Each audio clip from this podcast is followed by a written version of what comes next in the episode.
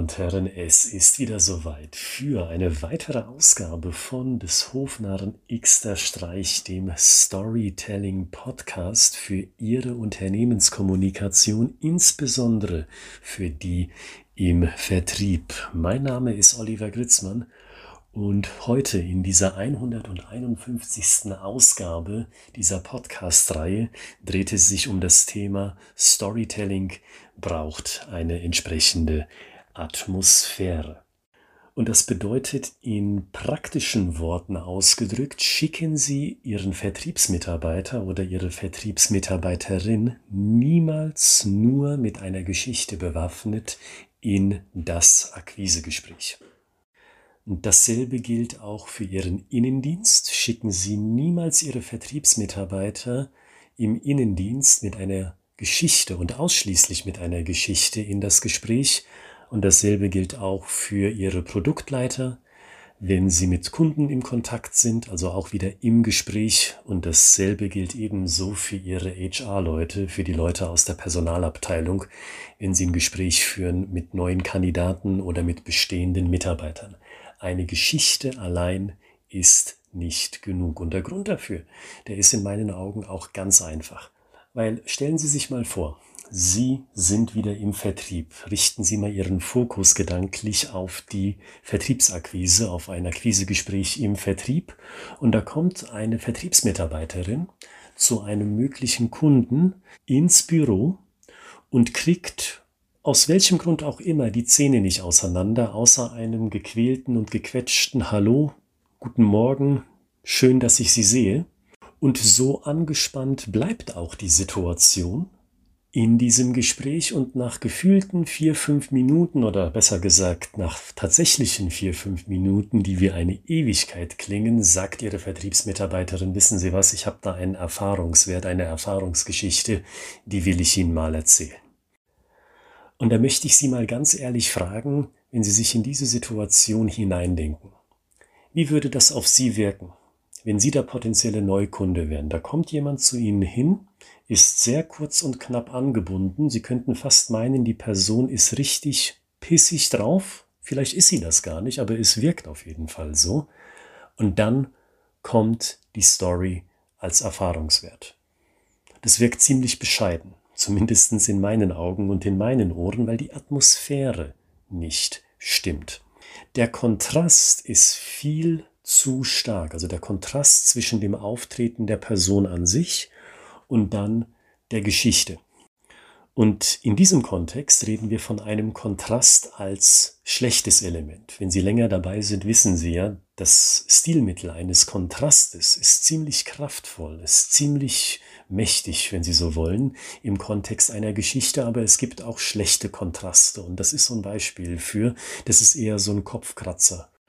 Kontrast, wo sich die möglichen Kunden zumindest in Gedanken am Kopf kratzen und sich denken, Mensch, Mensch, Mensch, wie kommt so eine Person plötzlich zu so einer Aussage? Und in diesem Kontext verstehen Sie vielleicht auch jetzt in dieser Minute, in diesem Moment, warum es beim improvisierten Theater ein sogenanntes Warm-up gibt mit dem Publikum. Nochmals, für Sie, die länger dabei sind, wissen Sie, dass ich ursprünglich aus dem improvisierten Theater komme, also Theater ohne Skript. Und dort gibt es eben das bekannte Warm-up. Und dieses Warm-up ist nicht nur Mittel zum Zweck, sondern es ist dazu da, dass das Publikum in so eine gescheite Geisteshaltung kommt, dass das Publikum sich traut, etwas beizusteuern. Ne? So ohne Skript sind wir ja darauf angewiesen, was uns das Publikum so mitgibt an Ideen und Vorschlägen und Inspirationen. Und in diese Geisteshaltung zu kommen, geht nicht wie einen Schalter umlegen. Zumindest bei einem Publikum, das diese Art von Theater und Entertainment nicht gewöhnt ist. Deswegen führen wir die Leute langsam heran an diese Geisteshaltung über dieses Warm-up. Und genau dasselbe, zumindest im Prinzip, empfehle ich Ihnen, wenn ich von Atmosphäre spreche. Da kann es eben nicht sein, dass ein Vertriebsmitarbeiter oder in dem Beispiel eine Vertriebsmitarbeiterin so eine ganz andere Charakterhaltung zeigt, nämlich kalt und unterkühlt und eher konservativ und strikt und sehr, sehr, sehr, sehr, sehr businesslike und dann plötzlich im nächsten Moment was von einer emotional aufgeladenen Geschichte erzählt. Mal ein paar konkrete Beispiele. Also Beispiele, wie es anders besser geht. Wie kann man denn dieses sprichwörtliche Eis brechen? Wie kann man den Icebreaker hinbekommen? Schulen Sie Ihre Vertriebsleute zusätzlich zu einer Story doch genau hinzusehen und hinzugucken. Und diesen Tipp, den beherzige ich selber, logischerweise, sonst hätte ich Schwierigkeiten, Ihnen diesen Tipp nun selbst vorzuschlagen. Ich beherzige diesen Tipp also bei meiner Telefonkaltakquise. Und das können ganz simple Sachen sein, wie Sie gleich sehen werden. Zum Beispiel, wenn Sie Telefonakquise machen, was einige von Ihnen ja tun, das weiß ich aus Erfahrungen mit Ihnen, zumindest einem Teil der Hörer, dann merken Sie ja, dass beim Verbinden eine Warteschleifenmusik eingespielt wird, um Ihnen ein bisschen die Zeit hoffentlich zu verkürzen. Und ich halte es so, wenn mir diese Musik gefällt, dieser Jingle, dieser musikalische Jingle, dann kommentiere ich das. Wenn ich dann mit der Produktionsleitung am Telefon bin oder mit der Personalentwicklerin und die Chefin von der Personalentwicklung, dann kommentiere ich das. Sagen Sie, wissen Sie was? Schön, dass ich Sie erreiche und ich muss Ihnen sagen, ich bin noch ganz beschwingt von Ihrer Telefonmusik. Die hat mir wirklich gut gefallen. Und auch wenn das jetzt kitschig klingt, cheesy, würden die Amerikaner sagen, ich kann Ihnen sagen, es funktioniert, weil es von meiner Seite aus ehrlich ist und es ist so ein schöner Icebreaker. Und ich bin mir sicher, wenn Sie lang genug Kaltakquise machen, dann ist Ihnen das auch schon mal aufgefallen. Wenn Sie so einen flotten und trotzdem noch professionellen Spruch auf den Lippen haben, dann bricht so etwas das Eis, weil Sie sind einfach anders als neun von zehn anderen Vertriebsleuten, die mal hier anrufen im Kontext von Kaltakquise, die sofort zum Punkt kommen oder die Leute überrollen mit irgendwelchen Ideen und Aussagen und Features und Benefits der, des Produktes oder der Dienstleistung, die die Leute gar nicht interessiert oder die die Leute in den ersten Sekunden eines Gespräches überrollen. Sie sind anders. Sie kommentieren authentisch, salopp, aber dennoch professionell etwas, was sie wirklich gerade in dem Fall hören. Und dasselbe gilt für mich, wenn ich tatsächlich mal bei Akquisegesprächen unterwegs bin, dankenswerterweise ja jetzt immer häufiger wieder vor Ort. Da kann ich Ihnen gleich das nächste Beispiel präsentieren, wenn Sie so wollen. Da war ich zuletzt bei einem Kunden und der war noch in einem Gespräch gewesen. Und da wurde ich ins Nebenzimmer gebeten und das müssen Sie sich so vorstellen, das Nebenzimmer war zwar durch eine Wand abgetrennt, aber die Wand, die war aus Glas. Ich nehme mal an, das war richtiges Glas, auf jeden Fall transparent. Ich konnte durchsehen. Und was ich in dieser Situation erlebt habe, das war zweierlei. Auf der einen Seite habe ich gehört, wie der Entscheidungsträger mit einem Lieferanten telefoniert hat. Und auf der anderen Seite habe ich gesehen, wie es in dem Büro von diesem Entscheidungsträger ausgesehen hat. Nämlich vom Schreibtisch her gesehen ziemlich voll. Also ich konnte mit gutem Gewissen annehmen, da ist der Mann richtig gut beschäftigt derzeit. Und das, was ich gesehen und gehört habe, das habe ich dazu genutzt, um die Atmosphäre zu setzen, als der Entscheidungsträger, der Mann dann zu mir in den Nebenraum gekommen ist, um uns dann beginnend zu unterhalten. Da habe ich so etwas gesagt wie, na, wissen Sie, es ist die Mitte der Woche. Ich glaube, es war tatsächlich sogar ein Mittwoch gewesen.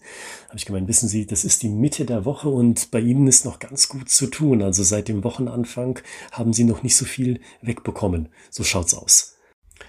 Und achten Sie mal auf den Unterschied zwischen dem, wie es tatsächlich gelaufen ist, also was ich tatsächlich gesagt habe, das, was ich Ihnen berichtet habe eben, und was viele Vertriebler stattdessen machen, die dann dort sitzen und warten und wenn der Entscheidungsträger reinkommt, dann ist es ein simples Hallo, schön, dass ich hier sein kann, danke für Ihre Zeit, ja, wenn Sie nichts dagegen haben, komme ich gleich zum Punkt.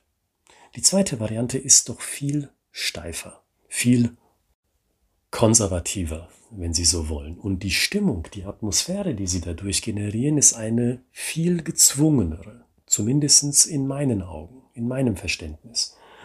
Meine Variante, so glaube ich, ist entspannter. Ich kommentiere mit einem positiven Grundton, was ich sehe. Ach, wissen Sie, jetzt ist es schon mitten, mitten in der Woche und Sie scheinen noch richtig gut zu tun haben. Wissen Sie, ich hoffe, dass das Wochenende für Sie nicht nur schnell kommt, sondern dass Sie sich da auch schön erholen können. Irgendwie sowas. Es ist positiv in der Grundausrichtung. Und ich sage nicht, nochmal als Kontrast, boah, Sie haben aber viel zu tun an einem Mittwoch. Der Montag und Dienstag, da muss ja noch schwerer gewesen sein. So einen Blödsinn sage ich gar nicht, weil das macht die Situation nur unnötig schwer. Stattdessen positiv etwas beobachten und dann kommentieren. Und das schafft Atmosphäre weil dann natürlich der Geschäftsführer, in dem Fall war es ein Geschäftsführer, auch mit einer Story geantwortet hat. Er hat gesagt, ah, wissen Sie, Herr Gritzmann, Punkt, Punkt, Punkt. Ich will jetzt nicht zu sehr ins Detail gehen, aber da hat er mir auch was aus seinem beruflichen und privaten Leben erzählt. Und er selber trug dann dazu bei, dass die Atmosphäre umso besser wird und auch noch passender für eine Geschichte. Und ich betone nochmal, das war alles ganz authentisch, weil das habe ich tatsächlich gesehen und das war eine authentische Gedankenregung und emotionale Regung, besser gesagt, die ich dann gehabt habe, die ich dann auch so kommuniziert habe. Und es hatte allen, allen, allen, allen Anschein, dass es auch beim Geschäftsführer eine authentische Regung war als Reaktion dann. Und so kamen wir ganz natürlich in ein Gespräch. Und dann habe ich dann in den nächsten Minuten im weiteren Verlauf gesagt, wissen Sie, das können Sie sich so vorstellen als Gedankenbild. Und schon ist der Übergang zu einer Geschichte viel leichter, weil man in einer ganz anderen Atmosphäre ist. Also wenn Sie im HR arbeiten und dort für die Personalentwicklung zuständig sind oder fürs Business Development oder Business Excellence und, oder wie das alles heißt heutzutage, welchen Begriff Sie auch immer verwenden wollen. Oder wenn Sie Vertriebsleitung sind und Sie haben Interesse am Thema Storytelling, dann ist mein Tipp für Sie heute, fokussieren Sie sich nicht nur auf eine Geschichte, weil eine Geschichte ohne Atmosphäre ist ziemlich wenig wert. Und ich habe es in der letzten Episode angekündigt, dass ich mich jetzt nun inhaltlich stark auf mein Fachbuch Storytelling im Vertrieb konzentrieren will, inhaltlich gesehen, also dem Buch, das als vorletztes erschienen ist. Den Link zu dem Buch finden Sie übrigens auch in der Beschreibung dieser Podcast-Episode. Und auch diese heutige Episode war abgeleitet aus dem Buch Storytelling im Vertrieb. Ich bin nochmal zurückgegangen in das erste Kapitel dieses Buches und dort spreche ich von ihrer Grundhaltung als Vertriebler, als Vertrieblerin. Wie müssen Sie denn auftreten von Ihrer Grundhaltung her, um eine gute Geschichte zu erzählen? Und in diesem Kontext spreche ich ein bisschen über die archetypische Rolle des Hofnarren. Der Hofnarr, der ja auch das Logo unseres kleinen Unternehmens repräsentiert. Und in diesem Kontext gebe ich Ihnen hier oder habe Ihnen in dieser Episode eine zusätzliche Info gegeben, nämlich die Atmosphäre, die man zu jeder Story notwendigerweise braucht. Also wenn Sie das Buch schon haben oder wenn Sie es bestellt haben, lesen Sie zusätzlich zu dieser Podcast-Episode auch das erste Kapitel und dann haben Sie so eine schöne Gegenüberstellung, was habe ich im Buch geschrieben und was gebe ich Ihnen zusätzlich zu diesem ersten Kapitel noch hier in der Podcast-Episode weiter. Und mit den Worten mache ich für heute Schluss. Wir hören uns am Montag wieder zur nächsten Episode, zur Episode 152 von des Hofnarren Exterstreich, dem Storytelling Podcast für jede Kommunikation im Unternehmen.